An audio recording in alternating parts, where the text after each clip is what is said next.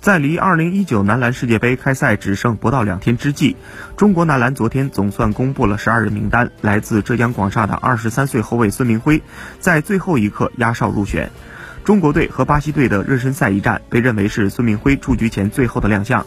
替补登场的他却打出了惊喜表现，就连电视解说员都称其为华丽谢幕。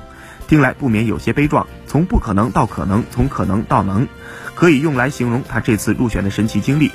随着孙铭徽的入选，他也就此成为了代表国家队参加世界最高水平比赛的广厦队史第一人。他说：“希望世界杯能做好我自己该做的，打出自己的特别之处。”